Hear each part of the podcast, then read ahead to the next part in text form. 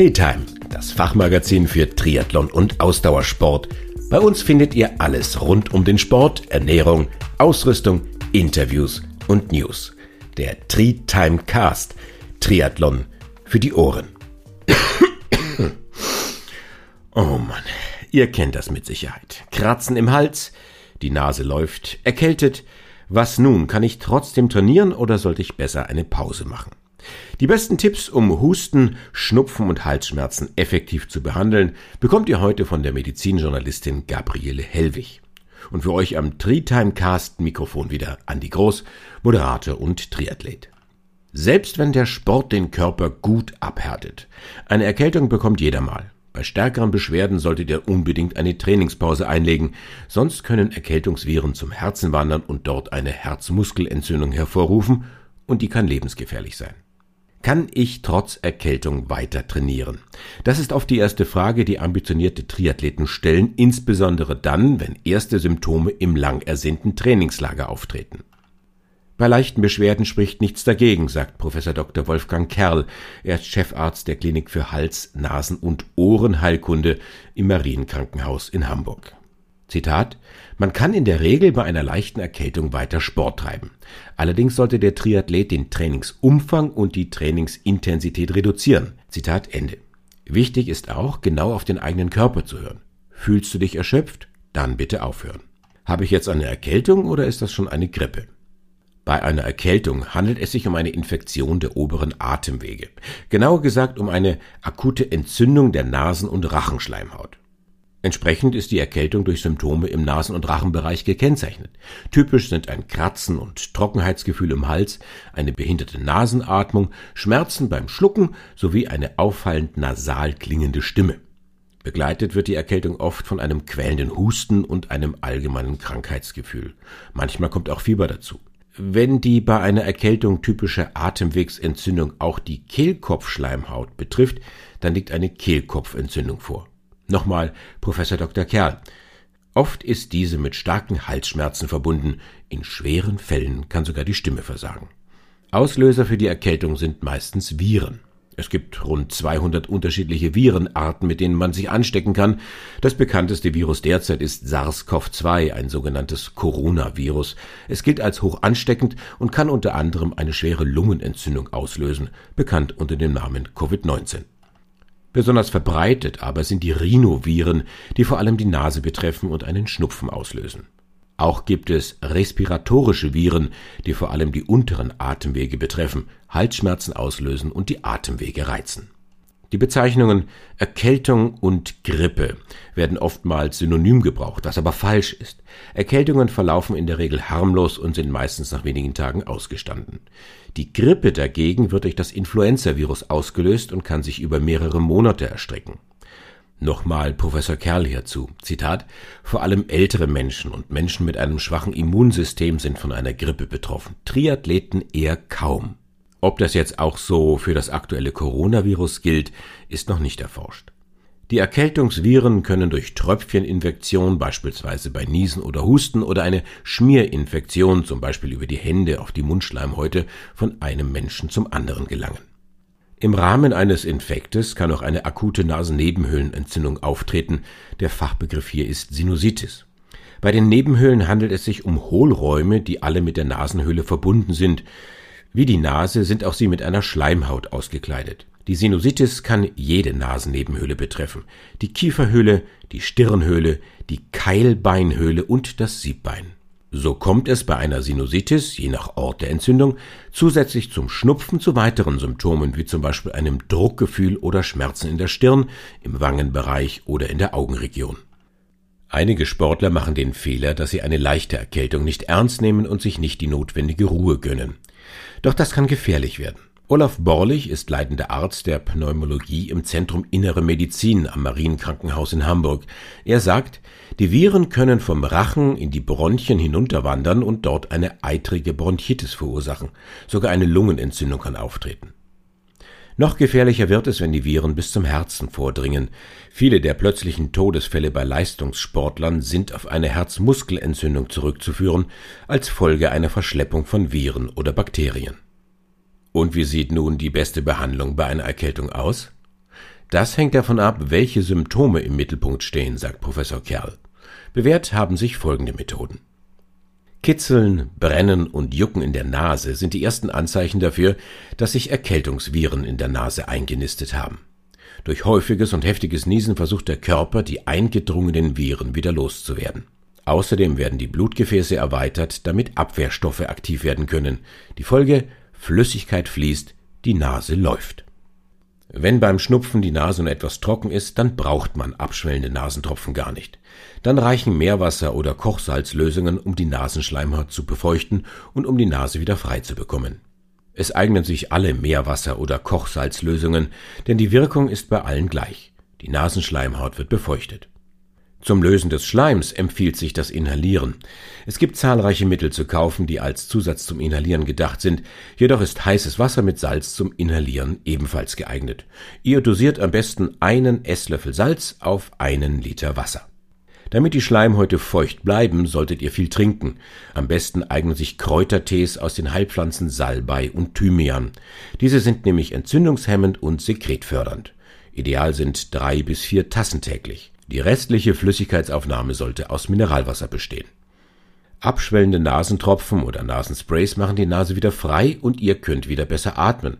Aber bitte, abschwellende Nasentropfen nicht länger als eine Woche anwenden, denn die Inhaltsstoffe können dann selber die Nasenschleimhaut reizen und die Schleimhäute anschwellen lassen.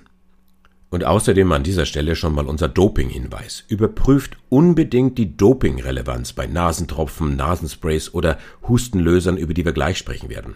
Informationen dazu findet ihr in der Nadamed Medikamentendatenbank. Übrigens, weitere interessante Artikel rund um das Thema Gesundheit findet ihr auch auf der Homepage der Treetime unter treetimemagazin.de oder treetimewoman.de. Halsschmerzen, Schluckbeschwerden und Heiserkeit gehören zu den typischen Begleitsymptomen bei Erkältungskrankheiten. Bei Erkältungen sind die Rachen- und Halsschleimhäute entzündet und gerötet, schwellen an und brennen beim Schlucken. Und das hier kann euch helfen.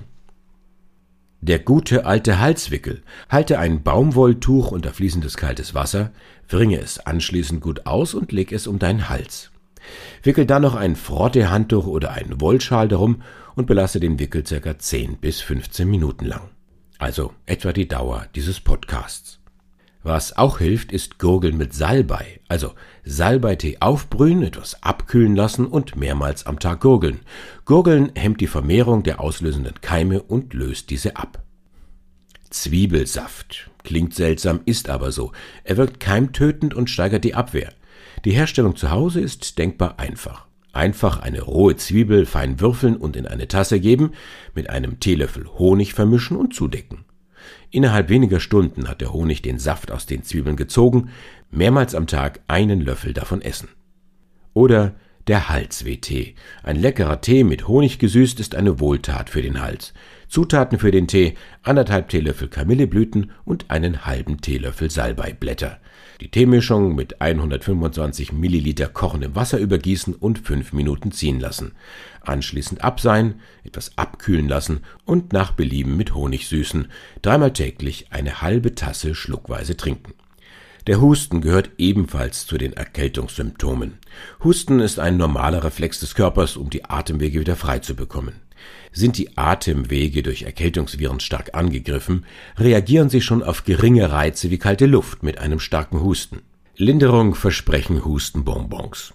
Hustenbonbons enthalten pflanzliche ätherische Öle wie Thymian, Fenchel und Efeu, die eine schleimlösende Wirkung haben und zum Teil auch antientzündlich und schwellungsmindernd sind. Damit aber die Bonbons den Husten bekämpfen, müssen sie häufig gelutscht werden, denn schon anderthalb Stunden nach dem Lutschen sind die ätherischen Öle verflüchtigt. Hustenlöser oder Schleimlöser sorgen dafür, dass bestimmte Schleimhautzellen in den oberen Luftwegen mehr flüssigen, also leichter abhustbaren Schleim produzieren. Dadurch kann der Schleim leichter aus den Bronchien ausgeschieden werden. Nicht wundern, durch die schleimlösenden Mittel wird der Husten zuerst noch häufiger. Es muss nämlich mehr ausgehustet werden. Darum nimmt man diese Mittel eher tagsüber. Wichtig, wenn man Zähnhusten hat, viel trinken. Sehr viel trinken. Das unterstützt den schleimlösenden Effekt. Ein anderer Ansatz sind Hustenstiller. Bei einem quälenden und trockenen Reizhusten solltet ihr euch vom Arzt einen Hustenstiller verschreiben lassen. Hustenstiller nimmt man eher zur Nacht, damit man einschlafen kann.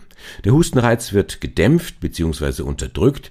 Die Mittel hemmen den Hustreflex über das zentrale Nervensystem. Wichtig, Hustenstiller nur kurzzeitig verwenden und nie, wenn ihr gerade einen Schleimlöser eingenommen habt. Dann gibt es noch Efeu-Extrakte. Einige Hustenmittel bestehen aus Efeu-Extrakten, die den Husten lockerer machen sollen. Sehr unangenehm das Fieber. Eigentlich handelt es sich beim Fieber um eine nützliche Reaktion des Immunsystems, die dazu dient, Krankheitserreger abzutöten. Fieber nennt man eine Körpertemperatur von über 38 Grad Celsius.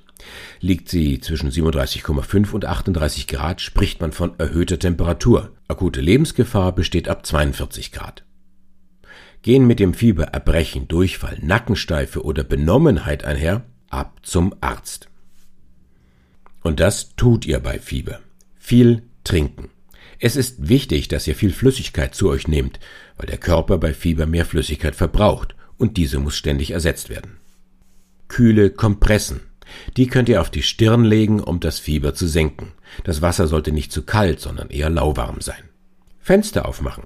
Das ist eine einfache, aber sehr wirksame Methode, um das Fieber rasch zu senken. Natürlich solltet ihr dann auch nur leicht bekleidet im Bett liegen. Auch Medikamente können helfen. Gegen Fieber sind Wirkstoffe wie Paracetamol und Ibuprofen die Medikamente der Wahl. Sie haben zusätzlich eine schmerzstillende Wirkung und helfen daher gleichzeitig gegen Kopfschmerzen und Gliederschmerzen, die im Rahmen von Infekten häufig auftreten. Antibiotika dagegen brauchen bei einer Erkältung so gut wie nie genommen zu werden. Professor Kerl sagt hierzu, viele Patienten wollen bei einer Erkältung gleich Antibiotika verschrieben haben. Das ergibt aber meistens keinen Sinn, da die Erkältung in der Regel durch Viren ausgelöst wird. Antibiotika wirken aber nur gegen Bakterien. Bei Viren sind sie völlig unnütz, schaden dem Körper sogar. Bei einer akuten Bronchitis bringen Antibiotika meist ebenfalls keine Vorteile, sagt Lungenexperte Borlich. Zitat Eine akute Bronchitis lässt sich in der Regel gut mit Hausmitteln und schleimlösenden oder hustenstillenden Medikamenten behandeln. Zitat Ende. Bei einer Lungenentzündung sieht die Sache allerdings anders aus. Bei einer Lungenentzündung müssen unbedingt Antibiotika genommen werden, so Borlich. Wer häufiger von Erkältungen heimgesucht wird als andere, sollte sich vom HNO-Arzt einmal genauer untersuchen lassen. Professor Dr. Kerl sagt hierzu, immer wiederkehrende Erkältungen können unterschiedliche Ursachen haben, darunter zum Beispiel eine chronische Mandelentzündung. Dann sollte man die Mandel entfernen lassen. Das geht heutzutage sehr schonend mit dem Laser. Und jetzt noch ein paar Gesundmacher, die euch neben diesen klassischen Behandlungsmethoden helfen. Lange schlafen. Dein Körper braucht jetzt Ruhe, um wieder zu Kräften zu kommen. Hände waschen. Hände waschen mit Seife ist ein recht einfacher Weg, um die Erreger zu beseitigen. Richtig niesen. Die meisten Menschen halten schnell ihre Hand vor Nase und Mund, wenn sie einen Nies- oder Hustenreiz verspüren. Ist kein Taschentuch griffbereit, besser in die Armbeuge niesen. Ausgewogen ernähren. Obst und Gemüse gehören besonders jetzt auf den Speiseplan. Die Vitamine bringen euer Immunsystem auf Trab. Viel trinken. Flüssigkeit ist wichtig, um die Schleimhäute feucht zu halten. Pausen machen. Gönn dir tagsüber immer mal wieder eine Pause. Du kannst die Pause ja nutzen, um den nächsten Treetime Cast zu hören. Gutes Training und bleibt gesund. Ich bin Andi Groß. Übrigens, weitere interessante Artikel rund um das Thema Gesundheit findet ihr auch auf der Homepage der Treetime unter treetimemagazin.de oder treetimewoman.de. Tri-Time Cast. Triathlon für die Ohren.